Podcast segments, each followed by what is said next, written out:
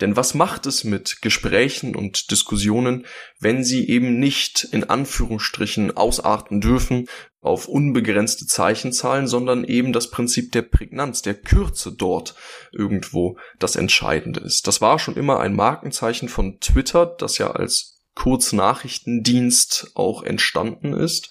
Das hatte mal technische Gründe, dass diese Zeichenlimitation herrschte. Die liegen mittlerweile nicht mehr vor.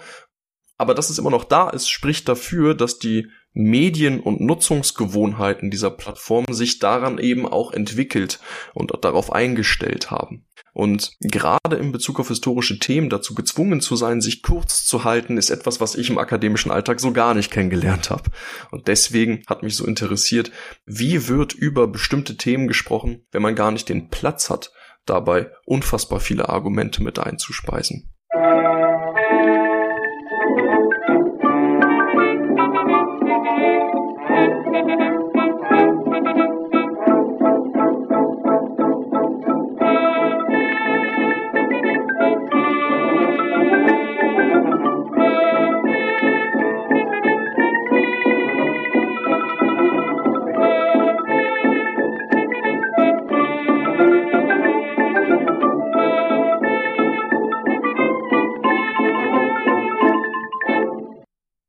Dieser Folge von Geschichte Europas spreche ich mit Robert Scholz über den Diskurs über Twitter zu der Frage, ob man die DDR als Unrechtsstaat bezeichnen kann, soll oder muss.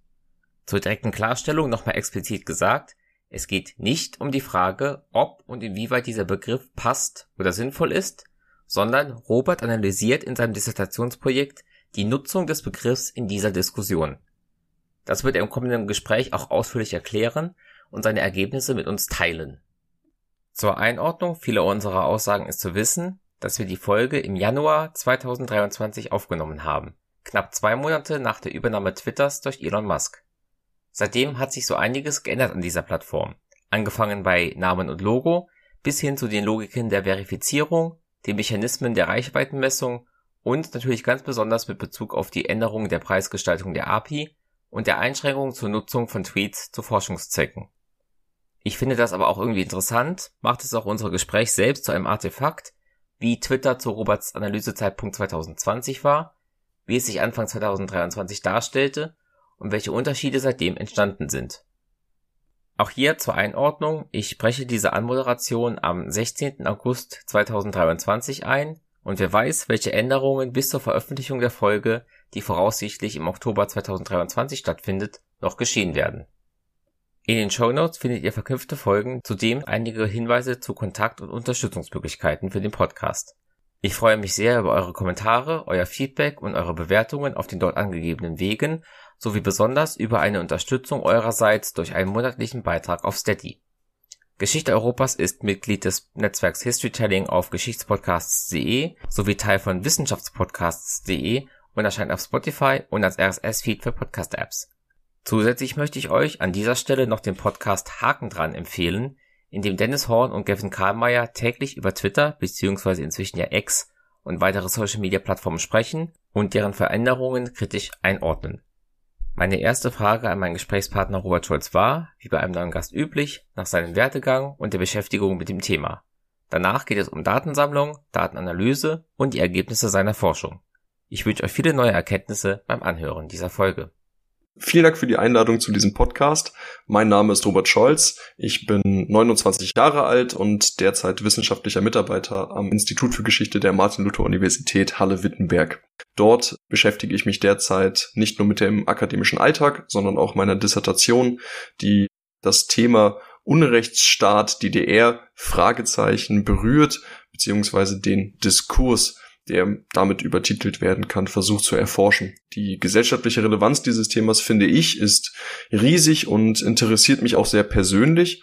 Und deswegen bin ich irgendwie ursprünglich zu diesem Thema gelangt, denn ich bin wirklich fasziniert von der Art und Weise, wie Menschen über Vorstellungen von Vergangenheit, das, was wir Geschichte nennen, sprechen, diskutieren, mitunter sogar streiten. Und eines der Themen, das dabei besonders emotional umstritten wird, ist eben jene DDR-Vergangenheit, wobei man dabei vielleicht gar nicht vom Singular sprechen sollte, sondern von DDR-Vergangenheiten. Denn je nachdem, wen man fragt, fällt die Beurteilung eben jener sehr, sehr unterschiedlich aus. Die Faszination an der Art und Weise, wie über Vergangenheit gesprochen wird, hat dann nochmal eine neue Ebene erreicht, geht es um soziale Medien, die unsere Gegenwart ja prägen und an vielen Stellen Diskussion entweder beschleunigen, verkürzen oder auch verzerren. Und da dieser Befund macht vor historischen Themen eben nicht halt, ganz im Gegenteil. Und dieses Interesse, das kulminierte eben in diesem Dissertationsthema, dem ich mich jetzt seit ungefähr zweieinhalb Jahren widme, zunächst gefördert durch ein Stipendium der Bundesstiftung zur Aufarbeitung der SED-Diktatur. Das passte also inhaltlich auch sehr, sehr gut, dieses Thema zu dieser Stipendienstiftung. Seit Oktober 2022 finanziert mich die Martin-Luther-Universität und ich gehe davon aus, dass ich dieses Dissertationsvorhaben in diesem Jahr dann auch tatsächlich abschließen können werde, denn ich habe einen gewissen Anspruch an mich selbst, aber die Erforschung von sozialen Medien zwingt auch, finde ich, zu einer gewissen Prägnanz, und das meint jetzt eigentlich nur den Zeitraum, den man sich für die Veröffentlichung eines solchen Forschungsprojektes nimmt. Denn die Befunde, die ich dann publizieren werde, hoffentlich, die haben ein gewisses Haltbarkeitsdatum, wie wir gerade merken, genauso wie soziale Medien. Twitter als Plattform ist ja in den letzten Wochen und Monaten sehr öffentlichkeitswirksam in allen möglichen Nachrichtenformaten besprochen und diskutiert worden. Der Kauf beziehungsweise die Übernahme durch Elon Musk hat etwas losgelöst. Spannbreite der Meinungen zu dieser Plattform war riesig und während die einen quasi eine Neugeburt dieses sozialen Mediums sahen, haben andere bereits angefangen, es den Todgesang darauf zu verfassen und das fand ich aus dem Grund interessant, und zwar als mitunter offensichtliches Recht einer Öffentlichkeit auf Meinungsfreiheit. Und wenn man das verbindet mit historischen Themen, bin ich der Meinung, kommt etwas ganz, ganz Tolles dabei raus, nämlich auch die Chance, dass Menschen über bestimmte Episoden ihrer eigenen Vergangenheit sprechen können, die möglicherweise kein eigenes Sprachrohr hatten, bis in jüngste Vergangenheit. Du hast es ja jetzt auch schon klargestellt, wir klären ja jetzt heute nicht, ob oder inwiefern die DDR ein Unrechtsstaat war, sondern wir schauen uns einfach an, wie wird auf Twitter über dieses Thema gesprochen. Um deine Frage zu klären, was für eine Grundlage an Daten hast du denn da gesammelt und wie? Das ist eine gute Frage und ich finde wichtig, dass wir das jetzt nochmal festgehalten haben, weil ich glaube, dass dieses Thema sehr schnell Emotionen auslöst. Also an alle ZuhörerInnen, die jetzt gerade schon angefangen haben, eigene Antworten zu verfassen. Dieser Reflex ist gut und ich kann den verstehen. Ich stelle mich jetzt aber nicht hin und will mit dieser Dissertation klären, inwiefern der Begriff des Unrechtsstaates auf die DDR angewendet werden könne oder nicht. Mir geht es um den Diskurs, in dem das Menschen einfach immer und immer wieder tun oder sich dem entgegensetzen. Und auf Twitter ist das einfach in Anführungsstrichen zugänglichsten und das ist eine Quellenart, die innerhalb der Geschichtswissenschaft auch sehr, sehr neuartig ist und dementsprechend auch mit Argusaugen beäugt wird. Ich habe mich deswegen mit einem Teil der geschichtswissenschaftlichen Forschung beschäftigt, der in den letzten Jahren immer größer geworden ist und unter dem Dachbegriff der sogenannten Digital History irgendwie zusammengefasst werden kann, innerhalb derer die computergestützte Analyse von Quellenkorpora für die Geschichtswissenschaft hinterfragt, aber eben auch lanciert wird dass sich HistorikerInnen mit Computern beschäftigen, das ist per se nicht neu. Dass es dafür aber einen solch zu kräftigen Forschungsbegriff gibt, meiner Meinung nach schon. Und durch verschiedene HistorikerInnen dieser sogenannten Digital History bin ich über unterschiedliche Softwareprogramme gestolpert, mithilfe derer man dann tatsächlich Tweets als Quellen auch tatsächlich abgreifen kann. Und was so technisch klingt, ist es tatsächlich auch. Man öffnet unterschiedliche Programme auf dem eigenen PC und zapft mit dem Einverständnis von Twitter in diesem Fall eine gewisse Menge an Daten ab. Das meint also nicht nur, dass einem die Tweets jetzt als Beispiel als Screenshots zurückgespiegelt werden und man sich dann eigenständig die Merkmale raussuchen muss, die einen am meisten daran interessieren, sondern einem schlichtweg Datensätze zurückgespiegelt werden. Und zu jedem Tweet gehört eine Zeile in diesen Datensätzen, die nicht nur aus dem Text oder den Smileys dieses Tweets besteht, sondern aus deutlich mehr Merkmalen, die man im ersten Moment gar nicht auf dem Schirm hat. Darunter fallen zum Beispiel die Orte, wenn man die freigegeben hat als Nutzer oder Nutzerin, von denen die Tweets aus veröffentlicht worden sind. Oder auch die Endgeräte, über die man teilgenommen hat an Diskussionen, sei es vom Android-Handy über eine App oder vom zum Beispiel iPhone oder dann eben auch dem heimischen Stand-PC. Und diese bis zu 90 Merkmale eines jeden Tweets über eine gewisse Anzahl von Tweets hinweg bilden meinen Quellenkorpus. Der umfasst derzeit etwas weniger als 400 Tweets und das klingt vielleicht wenig und ist es auch im Vergleich zu anderen Themen, die an diesem 30. Tag der deutschen Einheit entstanden sind. Aber dadurch ist dieser Quellenkorpus eben auch überschaubar und beherrschbar für mich, also erforschbar im Rahmen eines Dissertationsprojektes geworden. Ich habe mich auch mit anderen Begriffen beschäftigt, die an diesem 30. Tag der deutschen Einheit wichtig gewesen sind auf Twitter, wie zum Beispiel Wiedervereinigung oder dann eben auch Kürzeln, die schon etwas typischer für soziale Medien sind, nämlich äh, CDE 2020 oder 30 Jahre 1 und die zeitigen deutlich größere Quellenkorpora. Da gehen wir dann schon in die vier oder sogar fünfstelligen Margen hinauf, aber je größer diese Quellenkorpora geworden sind, desto unbeherrschbarer sind die für mich geworden. Diese Tweets, diese Corpora kann man dann eben nochmal unterteilen in unterschiedliche Tweet-Typen. Darüber werden wir auch gleich nochmal sprechen. Denn Tweet ist eben nicht gleich Tweet und ich werde diesen Begriff jetzt sehr häufig sagen und mittlerweile nervt er mich selber schon, aber wenn man aus der Distanz Twitter begutachtet, dann fällt einem relativ leicht, das alles als eine homogene Masse wahrzunehmen. Dass aber diese Plattform selbst unterschiedlichste Möglichkeiten der Teilhabe, der Partizipation an Diskursen ermöglicht, das fällt dabei gar nicht so schnell auf. Das ist eben auch ein wichtiges Element für meine Forschungsarbeit. Einen ganz kurzen Satz möchte ich noch zu dem 30. Tag der deutschen Einheit sagen. Den werfe ich jetzt gerade so selbstverständlich in den Raum, als wäre völlig klar, dass man diesen Tag nutzt, um Daten zu erheben für ein solches Forschungsprojekt. Das ist auch bis zu einem gewissen Grade selbsterklärend, aber eben nicht nur. Der 30. Tag der deutschen Einheit ist ein historisches Jubiläum, also jährte sich zu diesem Zeitpunkt am 3. Oktober 2020 zum 30. Mal die sogenannte Wiedervereinigung. Auch das ein Begriff, über den man streiten kann. Und Deswegen ging ich in der Genese meiner Dissertation davon aus, dass an diesem Tag die Aufmerksamkeit ohnehin etwas mehr auf DDR-Vergangenheit und damit auch auf diesem so emotionalen Wort Unrechtsstaat liegen würde und dementsprechend eine größere Menge an Quellen zutage gefördert werden würde als an einem anderen Tag. Historische Jubiläen sind aus einem ganz besonderen Grund sehr wichtig für die Geschichtswissenschaft. Sie stellen eine der prominentesten Formen der Äußerung von sogenannter Erinnerungskultur dar. Sie sind für uns als Quellen aber extrem wichtig, geht es uns darum, einen Einblick in die vergangene Art und Weise, wie über Vergangenheit gesprochen wird, zu erhaschen.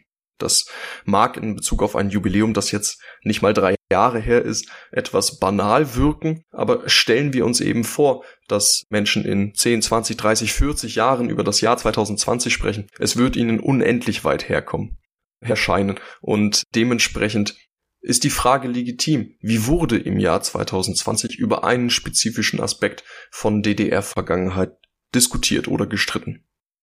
Jetzt hast du ja mit Unrechtsstaat, Wiedervereinigung und den anderen Hashtags schon einige deiner Suchparameter erzählt. Hattest du da von Anfang an eine eigene Liste oder hast du die immer wieder erweitert, wenn du was Neues gefunden hast? Und welche Begriffe waren im Endeffekt die, die du gesucht hattest? Ich habe begonnen mit dem Begriff des Unrechtsstaates. Das ist der erste Korpus, den ich erhoben habe. Und bereits da muss man ganz kritisch und selbstreflektiert anmerken, dass dieser Korpus natürlich nicht diejenigen Tweets beinhaltet, in denen dieser Begriff falsch geschrieben wurde. Also zum Beispiel nur mit einem S in der Mitte. Oder Tweets, in denen zwar über den Unrechtsstaat DDR diskutiert wurde, also in Anführungsstrichen Unrechtsstaat DDR, die ihn aber nicht namentlich so nennen die fallen dadurch leider alle raus. Auf Wiedervereinigung bin ich dann übergegangen, weil das für mich ein wichtiges Schlagwort dieses Tages war. Und das liegt daran, dass ich ausgehend von den Tweets, die mir zurückgespielt worden sind, die Unrechtsstaat beinhalteten, mir die prominenten Begleitwörter angeguckt habe sozusagen. und natürlich auch mehr in die Masse der Quellen hineingegangen bin, die dann vor mir lagen und dass meine Wahrnehmung dieses Tages selbst natürlich erweitert hat, auch in Bezug auf die Begriffe, die dort prominenter geworden sind. Wiedervereinigung war in der Hinsicht irgendwo dann ein Selbstläufer, der hat sich aufgedrängt. Die anderen Begriffe, von denen ich jetzt nur zwei genannt habe, die habe ich zusammengefasst unter spezifische Wortkombinationen, weil mir kein besserer Begriff eingefallen ist, um der Kreativität, die sich an diesem Tag bahnbrach, gerecht zu werden. Darunter fällt eben nicht nur TDE 2020 oder 30 Jahre 1, sondern auch Tag der deutschen Einheit ne, 2020 oder Wiedervereinigung 2020 oder noch kreativere Kombinationen oder Wortspiele mit diesem Wir sind eins geworden. Das ist eine Liste an, ich meine, ungefähr zehn Suchwörtern geworden. Deswegen ist das auch einfach der größte Korpus, der übrig geblieben ist, den ich möglicherweise in Zukunft noch erforschen werde, aber der für meine Dissertation jetzt eben nur eine nebensächliche Rolle spielen wird. Twitter ist ja dadurch auch bekannt und limitiert, dass man in einen Tweet maximal 280 Zeichen reinsetzen kann. Warum hast du dich für Twitter entschieden und nicht für Facebook, die ja ähnlich textaffin sind? Das ist eine ganz, ganz tolle Frage und ich würde sie gerne zweifach beantworten. Erstens, und das ist absolut überspitzt, in meiner Wahrnehmung ist Facebook eigentlich keine virale Plattform mehr. Und damit tue ich dieser Plattform wahrscheinlich Unrecht, weil es immer noch unzählige Menschen gibt, die sie nutzen. Und ich meine gelesen zu haben, dass dieser Befund erst recht weltweit, wenn nicht mehr in dem Maße für Deutschland gilt. Wahrscheinlich auch aufgrund meiner sowohl Sozialisation als auch Prägung und meinem Interesse vor allen Dingen auch für US-amerikanische Politik und die dortige Nachrichtenlage bin ich einfach häufiger mit Twitter konfrontiert worden. Dem wurde auch nicht alleinig, aber vor allem durch zum Beispiel Donald Trump eine unfassbare Prominenz verschafft in den Vereinigten Staaten und davon ausgehend eben auch in zumindest Westeuropa und auch dann davon ausgehend mitteleuropäischen Ländern wie zum Beispiel Deutschland. Und deswegen lag für mich direkt impulsiv näher, sich mit Twitter zu beschäftigen. Und dann kommt hinzu, was du gerade gesagt hast, dort herrscht eine Zeichenbegrenzung, eine Limitation bis 2017, 18 auf 140 Zeichen festgelegt, nun auf 280 Zeichen quasi verdoppelt die ich aber ganz im Gegenteil unfassbar spannend fand. Denn was macht es mit Gesprächen und Diskussionen, wenn sie eben nicht in Anführungsstrichen ausarten dürfen auf unbegrenzte Zeichenzahlen, sondern eben das Prinzip der Prägnanz, der Kürze dort irgendwo das Entscheidende ist. Das war schon immer ein Markenzeichen von Twitter, das ja als Kurznachrichtendienst auch entstanden ist. Das hatte mal technische Gründe, dass diese Zeichenlimitation herrschte. Die liegen mittlerweile nicht mehr vor. Aber dass es immer noch da ist, spricht dafür, dass die Medien- und Nutzungsgewohnheiten dieser Plattform sich daran eben auch entwickelt und darauf eingestellt haben. Und gerade in Bezug auf historische Themen dazu gezwungen zu sein, sich kurz zu halten, ist etwas, was ich im akademischen Alltag so gar nicht kennengelernt habe. Und deswegen hat mich so interessiert, wie wird über bestimmte Themen gesprochen, wenn man gar nicht den Platz hat, dabei unfassbar viele Argumente mit einzuspeisen. Es zeigt sich aber auch parallel, dass sich Twitter als Plattform in Anführungsstrichen weiterentwickelt, was erst einmal nur meint, dass es sich verändert. Ob das eine Weiterentwicklung ist, das vermag ich jetzt gar nicht so zu beurteilen. Dass die Zeichenzahl verdoppelt wurde, ist ein Zeichen dafür, dass sich da etwas verändert hat. Mittlerweile ist es möglich, mehrere Tweets zu sogenannten Threads zu verknüpfen, die dann als Faden, das ist ja auch der namensgebende, das namensgebende Thema, miteinander verbinden und auch nur miteinander angezeigt werden und man dadurch diese Zeichenlimitierung bis zu einer gewissen Grenze an Tweets auch verdoppeln, verdreifachen, vervierfachen kann, je nach den eigenen Bedürfnissen. Meiner Meinung nach hat sich die diese Form von Erzählen auf Twitter zwar etabliert, aber den Einzeltweet noch nicht abgelöst. Man kann Bilder, also auch Screenshots von Text, ganze Videos, Links zu allen möglichen Inhalten des Internets dort einbetten, also deutlich mehr kommunizieren, als es nur 280 Zeichen zulassen. Aber ich finde wahnsinnig spannend, wenn man eben genau das tut, also einen Tweet auf 277 Zeichen ausreizt,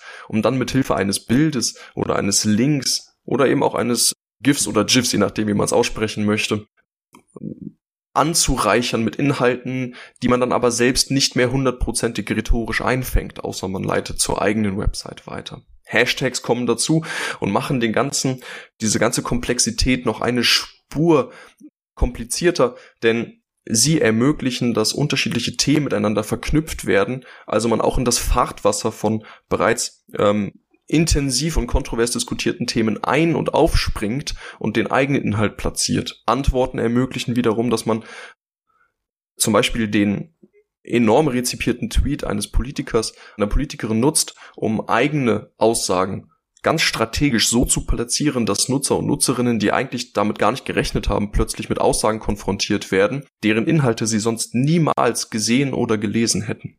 Und das macht für mich die Art der Kommunikation auf Twitter so spannend, dass ich sie auch wissenschaftlich untersuchen konnte. Facebook ist deswegen nicht komplett raus, Instagram ist deswegen noch nicht drin, aber die Verschiedenheit der sozialen Medien, also der Plattform in den sogenannten Social Media, die finde ich wahnsinnig interessant. Jetzt hast du ja eben gesagt, du hast etwa 400 Tweets gesammelt darunter originäre Tweets, Antworten. Gibt es da eine Art von Verteilung oder Kategorisierung, wie man diese Tweets einteilen kann? Die gibt es auf jeden Fall. Und das ist, wenn man so möchte, der größter Arbeitsaufwand gewesen im Sinne einer quantitativen Analyse meines Quellenkorpus. Das klingt jetzt alles so technisch und ich kann den Eindruck total verstehen, als würde diese Arbeit eher in den Naturwissenschaften rangieren können als in der Geschichtswissenschaft. Keine Sorge, die qualitative Analyse von solchen Quellen, so neuartig sie sein mögen, das bleibt die Königsdisziplin der Geschichtswissenschaft sozusagen und das ist auch ein großer Teil meiner Arbeit, der gleichberechtigt, also auf Augenhöhe neben der quantitativen Analyse steht. Die den Quellenkorpus selbst, den ich ähm, eben gerade angesprochen habe. Und bei dem muss ich tatsächlich korrigieren. Es handelt sich um fast 500 Tweets, 497 um genau zu sein, besteht nur zu einem kleinen Teil aus denjenigen Tweets, die ich als originäre Tweets bezeichne. Das sind also die Tweets, bei denen sich Autoren, Autorinnen hingesetzt haben und eine eigene Wort-Text-Bild-Kombination ersonnen haben. Alle anderen Tweets können entweder Retweets, also wenn man so möchte, unkommentierte Echos, also Multiplikationen sein, Antworten auf andere Tweets ähm, oder sogenannte Quotes sein, also kommentierte Echos. 39 sind, wenn man so möchte, die Startpunkte twitterscher Diskussionen. Das Wort Twittersch ist in der akademischen Szene nicht so gern gesehen, aber ich benutze das jetzt hier einfach mal ganz frei. Und die haben mich zunächst besonders interessiert. Deswegen habe ich sie mit einem großen Fokus untersucht.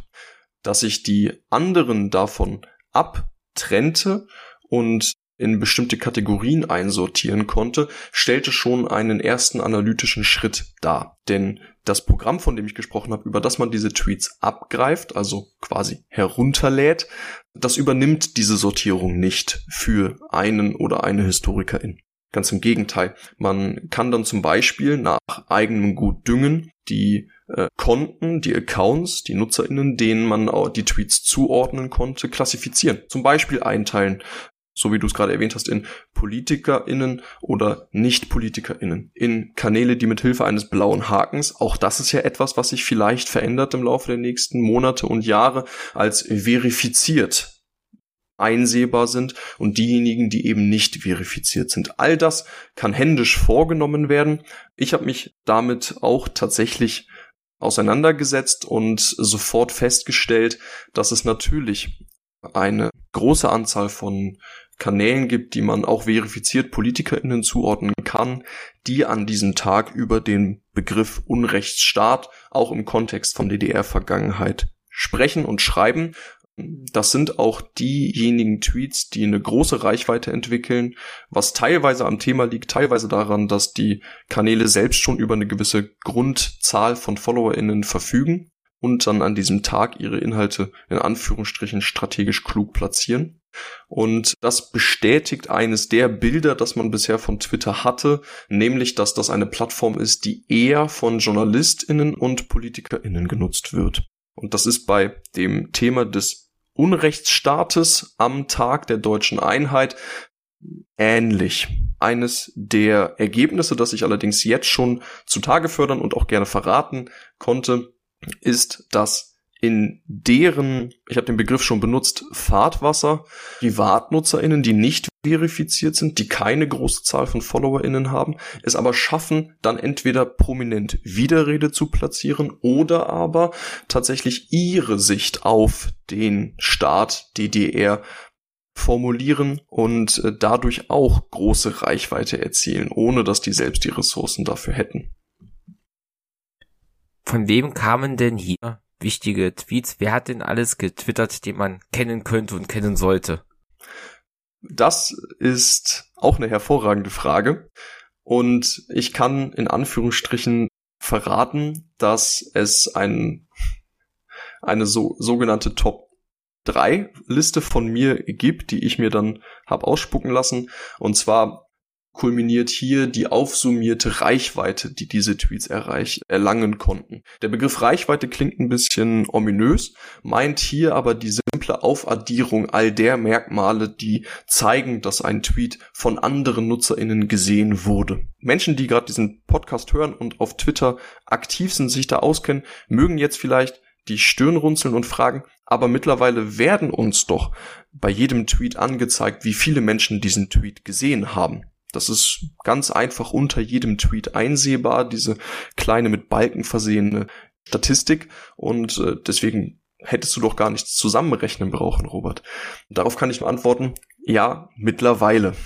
Als ich diesen Korpus erhoben und mich damit größtenteils auf quantitativ, quantitativer Ebene auseinandergesetzt habe, gab es diese Metrik noch nicht. Die wurde weder angezeigt, noch mit Hilfe des Programmes, über das ich die Tweets abgegriffen habe, irgendwie ausgespuckt und dementsprechend musste ich mir diese Arbeit noch selber machen und auf Grundlage von Likes, Retweets, Quotes zusammenrechnen und dann auch vermuten, wie viel Reichweite hat ein Tweet denn ungefähr gezeitigt. Und wenn wir uns jetzt beschränken auf die meist rezipierten originären Tweets, dann kann ich drei Namen nennen, die allesamt über verifizierte Twitter-Accounts verfügen und auch unterschiedlich prominent sind. Einerseits Michael Kretschmer, Frank Schäffler und andererseits Karl Freller. Es handelt sich in dem Fall also um mit politischen Accounts assoziierte, entweder tatsächlich PolitikerInnen oder äh, JournalistInnen. In dem Fall muss ich gar nicht gendern, weil das alles Männer sind. Und der, also ich würde behaupten, dass tatsächlich der prominenteste Name, den ich dabei nennen konnte, Michael Kretschmer ist, der als Ministerpräsident von Sachsen sich auch schon vor dem Jahrestag der deutschen Einheit mit dem Begriff des Unrechtsstaates beschäftigt hatte ähm, und auch auf seinem Twitter-Account parallel zu Gedenkveranstaltungen diesen Begriff sogar mehrfach nutzt. Als ein Jahr zuvor 2019 äh, eine Diskussion losbricht, ausgelöst von Bodo Ramelow und seiner Kollegin Manuela Schwesig und sich in einem Interview dagegen ausspricht, den Begriff des Unrechtsstaates auf die DDR einfach so beziehungsweise auch in juristischer Hinsicht anzuwenden, meldet sich eben auch Michael Kretschmer zu Wort und sagt, für ihn sei dieser Staat ein Unrechtsstaat gewesen. Ein Jahr später zum historischen Jubiläum des 30. Tages der deutschen Einheit erneut ein Tweet, der diese Meinung darstellt. Dieser Diskurs ist also schon vor 2020 öffentlichkeitswirksam ausgefochten worden und auf Twitter sehen wir dann eben, wenn man so möchte, Positionen, die alt bekannt sind, neben Inhalten, die wieder neu verankert werden, neue Argumente, die diesen Begriff des Unrechtsstaates entweder anwendbar oder nicht anwendbar skizzieren. Und deswegen würde ich Michael Kretschmer hier schon als einen der prominenteren Twitterer an diesem Tag jetzt nennen. Du hast eben gesagt, dass viele nicht verifizierte kleinere Accounts das genutzt haben, um ihre Antworten unter den Tweets zu platzieren der großen reichweitenstarken Accounts. Kam es denn da auch zu Gesprächen, Diskussionen zwischen ja Amtsträgerinnen und Bürgerinnen? Teilweise. Ähm, Ich kann verstehen, dass wenn wir über ein Medium wie Twitter sprechen und man mich sagen hört, wie wahnsinnig toll diese Chance ist, auch für den Austausch über historische Themen, der bisher vielleicht nicht stattfand, dann klingt das natürlich sehr positiv, fast euphemistisch. Und man könnte erwarten, dass dann ja plötzlich Tausende von NutzerInnen aufeinander losgehen, im schlimmsten Fall, oder eben einfach nur miteinander kontrovers diskutieren, im besten. Und an diesem Tag DDR-Vergangenheit völlig neu verhandelt worden ist. Und das ist ein hehrer und auch zu hoher Anspruch dem muss man etwas runterschrauben und äh, sich vor Augen führen, dass dann bereits der, das Gespräch zwischen zwei NutzerInnen etwas sein kann, was bei mir als Quelle großartiges Interpretationspotenzial entfaltet, beziehungsweise für mich anzeigt, es gibt ein Bedürfnis nach Sprechen über, dem verleihen hier möglicherweise nur zwei NutzerInnen Ausdruck, aber das ist immer noch besser als keine Diskussion, keine Debatte, kein Gespräch über Vergangenheit das vorangestellt als einschränkende Bemerkung, ja, an diesem Tag wird auch kontrovers über DDR-Vergangenheit äh, gesprochen, denn zum Beispiel greife ich jetzt einfach mal in die Kiste meiner meiner Tweets. Bei Michael Kretschmer ist es so, dass er natürlich eine große Reichweite auch ohnehin schon hatte. Über den Unrechtsstaat spricht, auch tatsächlich diesen Begriff auf DDR anwendet, sowohl selbstverständlich als auch einen Tweet veröffentlicht, in dem er damit beginnt zu sagen, die DDR war ein Unrechtsstaat und damit also zeigt, er liefert die Antwort auf eine Frage, die irgendwie vorher im Raum ge gehangen hätte. Und das Feedback, was er dann zurückbekommt, das ist mannigfaltig. Auf der einen Seite wird nachgefragt, was was meint eigentlich Unrechtsstaat in diesem Kontext? Und auf der anderen Seite nutzen Menschen, die sich gar nicht mit DDR-Vergangenheit beschäftigen wollen, diesen Begriff, um die gegenwärtige BRD zu diffamieren, indem sie ihn sozusagen aus dem Tweet von Kretschmer rausreißen und sagen, jetzt macht ihr doch gerade Deutschland zu einem Unrechtsstaat. Und damit diesen spezifischen Diskurs Unrechtsstaat DDR nutzen, gar nicht über die DDR zu sprechen, sondern ihren eigenen Diskurs zu führen. Es gibt PolitikerInnen, die an diesem Tag ähm, posten, dass es ja ein Unding sei, dass Ministerpräsidentinnen, das ist dann ein direkter Bezug zu Schwesig und Ramelos Äußerungen ein Jahr zuvor, immer noch der Meinung seien, dass es nicht ginge, diesen Begriff auf die DDR in, in diesem Sinne anzuwenden. Die werden dann hinterfragt von Nutzerinnen, wann haben die denn gesagt, dass die DDR kein Unrechtsstaat sei? Denn wir haben das anders in Erinnerung. Nämlich, dass sie damals gesagt hätten, es wäre ein Staat, in dem sehr viel Unrecht geschehen sei. Nur der Begriff an sich wäre für sie problematisch.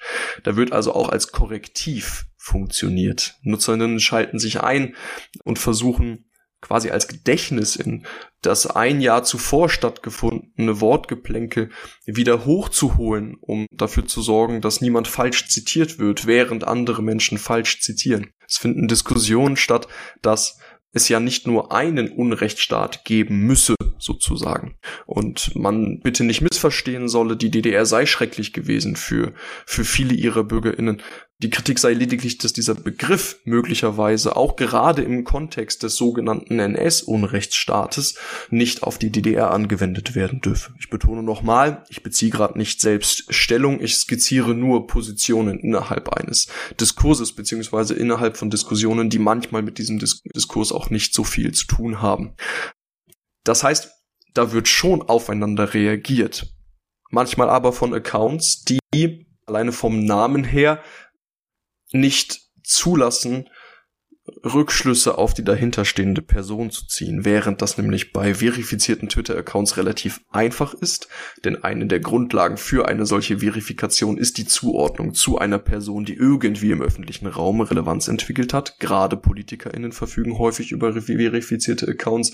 Ist das bei Privaten eben oft schwierig, die dann eben bei der Namensgebung sehr kreativ werden und mir natürlich nichts bringt, in Anführungsstrichen, eine Diskussion von PolitikerInnen mit anonymisierten Accounts aus einer hm, Position heraus beurteilen zu wollen, in der, es, in der es mir darum geht, diese Persönlichkeiten irgendwie miteinander in Verbindung zu bringen. Der Wert der Aussagen selbst, und da ist die Diskursanalyse ein tolles Tool, der ist natürlich da. Haben sich an dieser Diskussion auf Twitter, die du beobachtet hast, eigentlich auch Historikerinnen und Historiker beteiligt? Also im konkreten Kontext von Unrechtsstaat meiner Meinung nach nicht.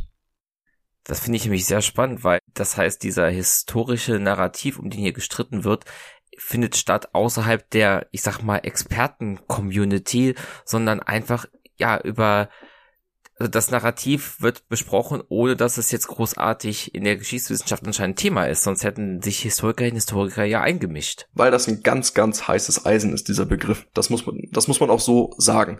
Und damit will ich jetzt nicht irgendwie Menschen vor den Kopf stoßen, die der festen Überzeugung sind, dass es sich bei der DDR um einen Unrechtsstaat gehandelt habe und die dafür jetzt schon die Argumente schärfen.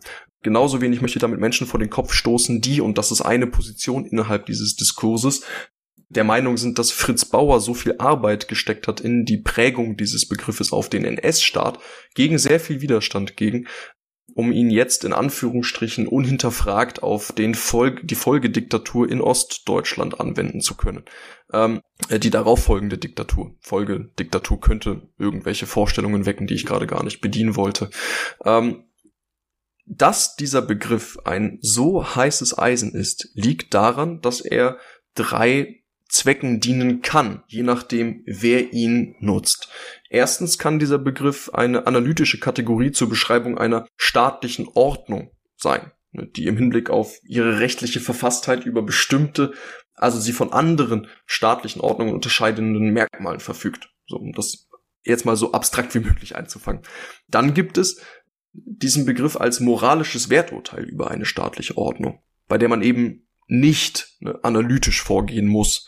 Und davon lässt sich dann wiederum irgendwo die juristische Verwendung im engeren Sinne unterscheiden. Das ist dann am ehesten die, die auf die Arbeit von Fritz Bauer Anwendung fände. Und das Problem mit diesem Begriff ist, dass man ihn in allen drei jetzt von mir nur ganz kurz skizzierten Ebenen oder Dimensionen benutzen kann. Dabei kann sich das auch überlagern.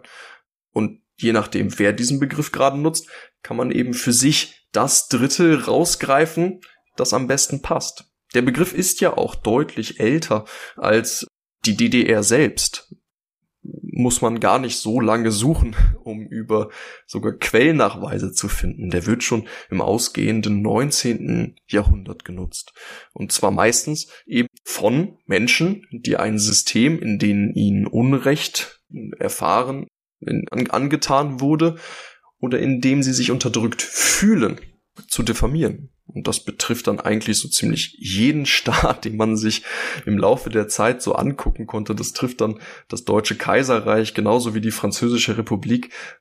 Das trifft dann eben im Laufe der Zeit mit einer ganz großen Zäsur den NS, heute von uns auch sehr neutral Unrechtsstaat, genannten Unrechtsstaat. Und setzt dann schon parallel zur DDR ein, als Label, das von dann Bonner Republik-PolitikerInnen angewendet wird für den deutschen Nachbarstaat. Deswegen habe ich eben gerade auch tatsächlich Folgediktatur gesagt, denn in den Diskussionen im dann bundesdeutschen Parlament wird ganz oft das Argument bedient, dass äh, eben die ostdeutschen Nachbarinnen erneut unter einem Unrechtsstaat leiden würden nach 1990 muss dann ebenfalls hinterfragt werden, benutzen wir diesen Begriff jetzt juristisch, benutzen wir ihn als moralisches Werturteil oder benutzen wir ihn als analytische Kategorie in Bezug auf dieses Staatskonstrukt DDR. Und das macht diesen Begriff für mich persönlich spannend. Viele, viele, viele Menschen, die vielleicht gerade zuhören, die mit DDR-Vergangenheit nichts mehr zu tun haben, die oder auch haben wollen, für die wird dieser Begriff vielleicht völlig unnötig so aufgeladen sein. Aber gucken wir uns die Diskussion auch am 30. Tag der deutschen Einheit an, dann sehen wir, dass die gleichzeitig All- und dadurch Ungebräuchlichkeit dieses Wortes immer noch dazu führt, dass es in der Gegenwart Diskussionen über DDR-Vergangenheit gibt, auch ob ihrer Unrechtsstaatlichkeit. Und vielleicht haben davor HistorikerInnen ähm, ein Heidenrespekt, manchmal vielleicht auch ein bisschen Angst, vielleicht auch eine eigene Meinung, die man nicht mit der, mit der akademischen Beurteilung interferieren lassen möchte.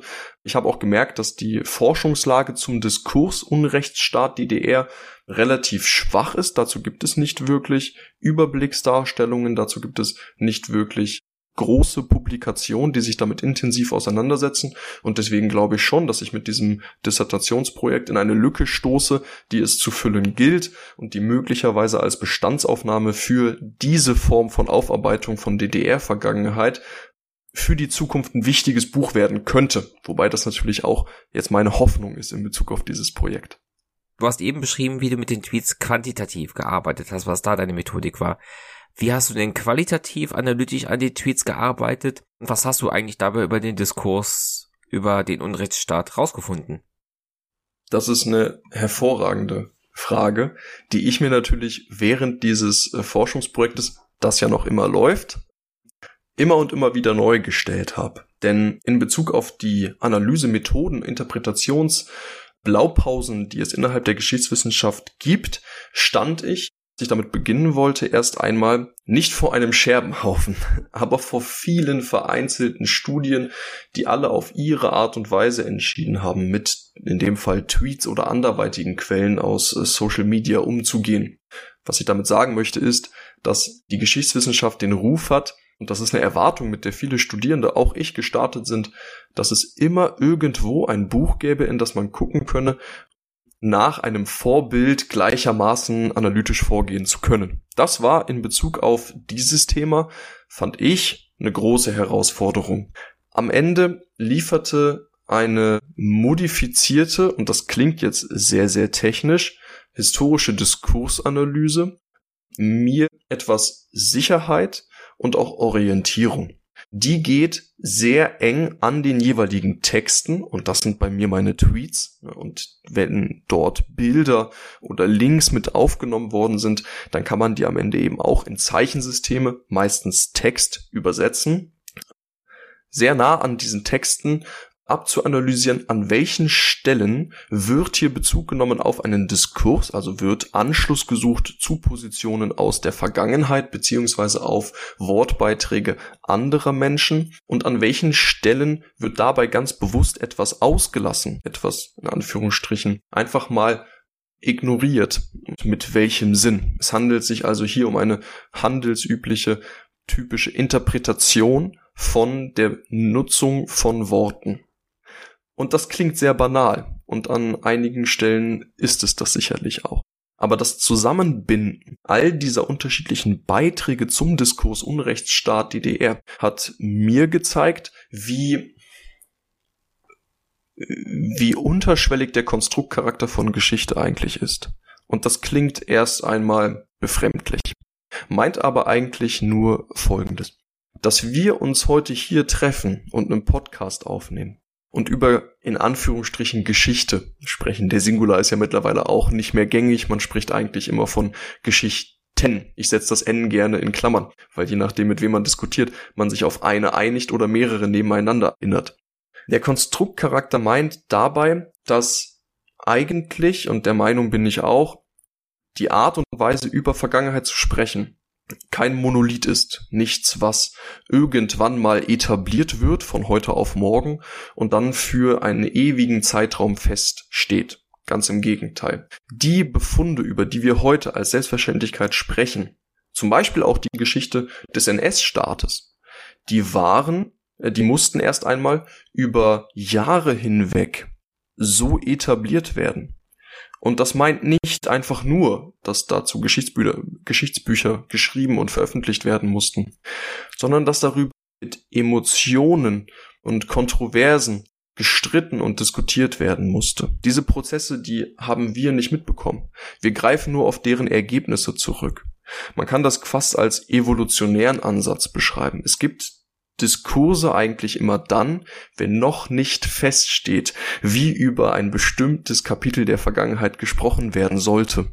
Und diese Diskurse ebben immer dann ab, wenn sich eine Gesellschaft darauf geeinigt hat, dass ein bestimmtes Narrativ das sinnhaftere ist und man für das Verfechten des anderen Narrativs, gehen wir mal davon aus, es hätte zwei gegeben, immer außergewöhnlicher im Sinne von, das kannst du doch so nicht sagen, wird.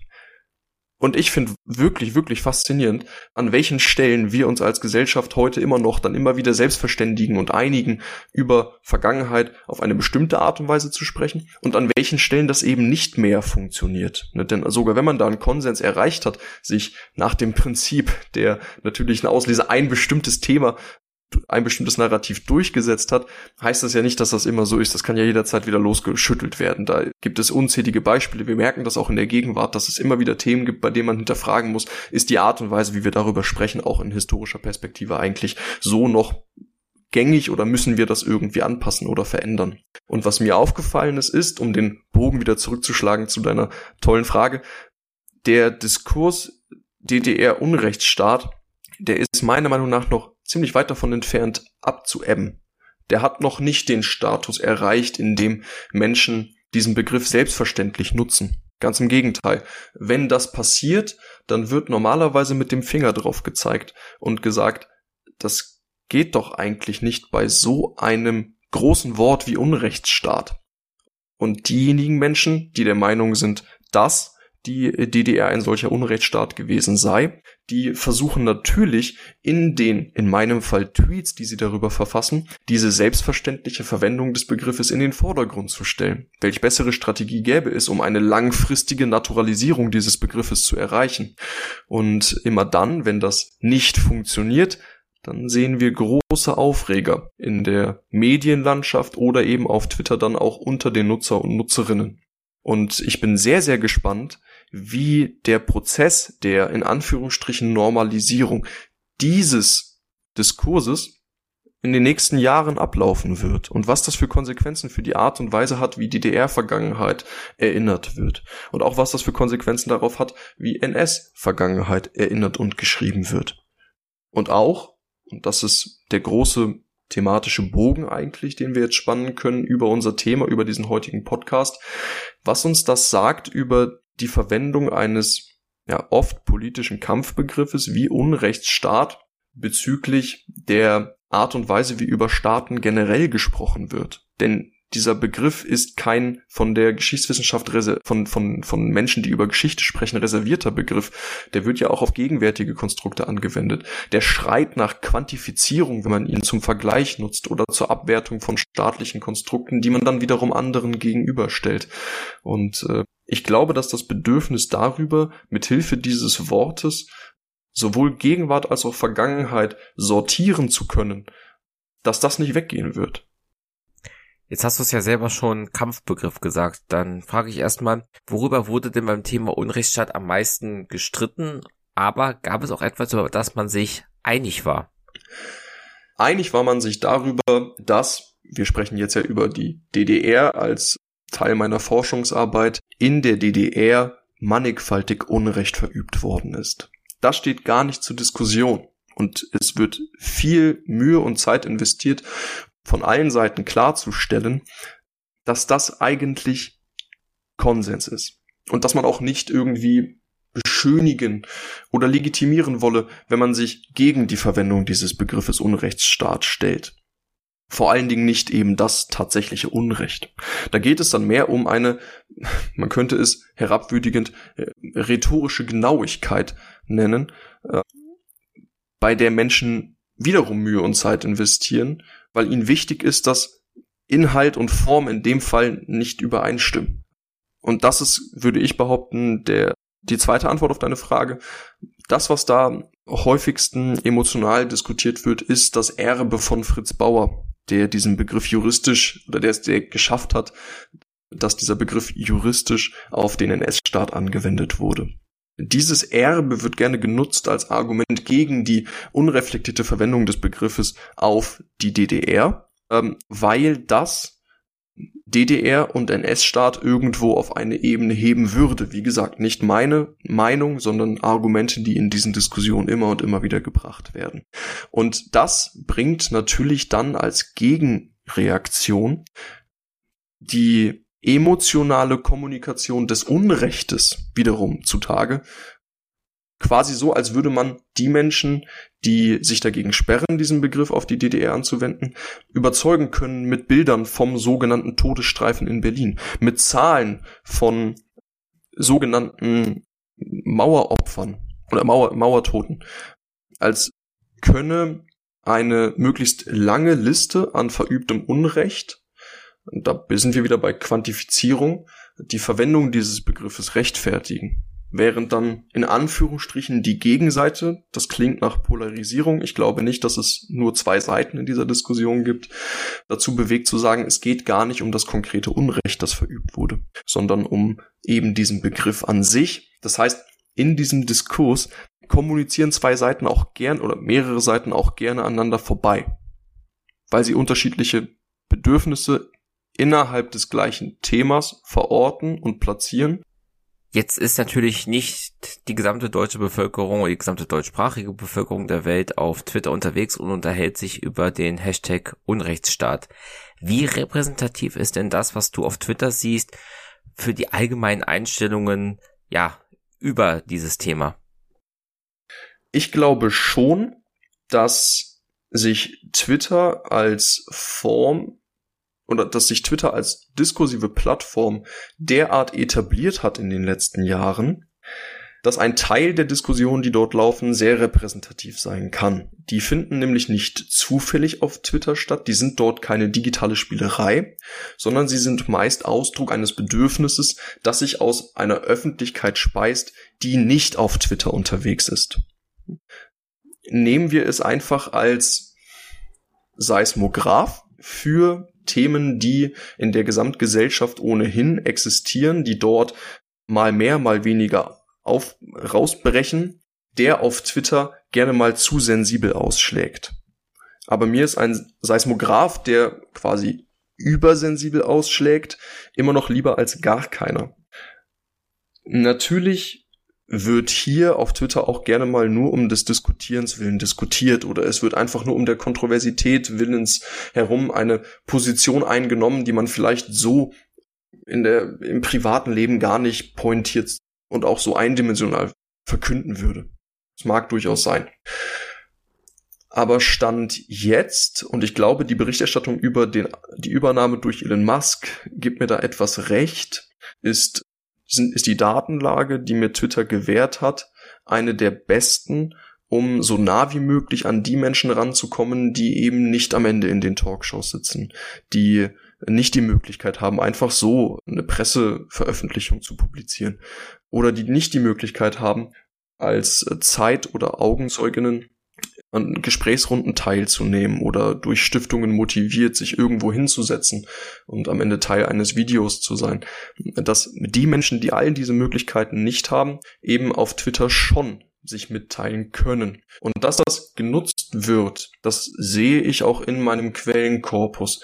Und da kommt eine Besonderheit dieses Themas zu tragen, die nochmal deren Relevanz betont, aber auch zeigt, wie wichtig Twitter an der Stelle ist. Denn die Besonderheit bei DDR-Geschichte ist nun mal, dass wir heute immer noch das Privileg haben, mit Menschen sprechen zu können, die selbige mitbekommen haben. Als ehemalige DDR-Bürgerinnen, als Bürgerinnen der Bonner Republik, die vielleicht auch die DDR in Anführungsstrichen mitbekommen haben im Fernsehen oder im Radio.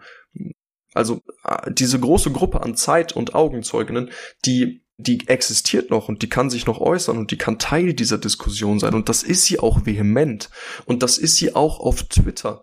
Und wenn gleich ein anonymisierter Twitter-Account, der von sich selbst als Zeitzeuge oder auch sogar als Augenzeuge damaligen Unrechts spricht, kein Beweis dafür liefert, ob das wirklich so ist, dass dahinter eine Person steckt, die so alt ist, die dabei war, die was weiß, dann scheint es ja offensichtlich als Strategie in diesen Diskussionen zu funktionieren, sich sogar, wenn das in dem Fall der Fall war, zu tarnen als Zeitzeuge, dadurch mehr Autorität zugesprochen zu bekommen, als sinnvolles Korrektiv für junge PolitikerInnen, die die DDR selber gar nicht mehr erleben konnten, möglicherweise, auf Twitter zu agieren. Und deswegen bin ich schon der Meinung, dass das natürlich nicht in dem Sinne repräsentativ ist, als dass die Statistiken, die ich erarbeitet habe, auf die gesamte Bevölkerung hochgerechnet werden könnten.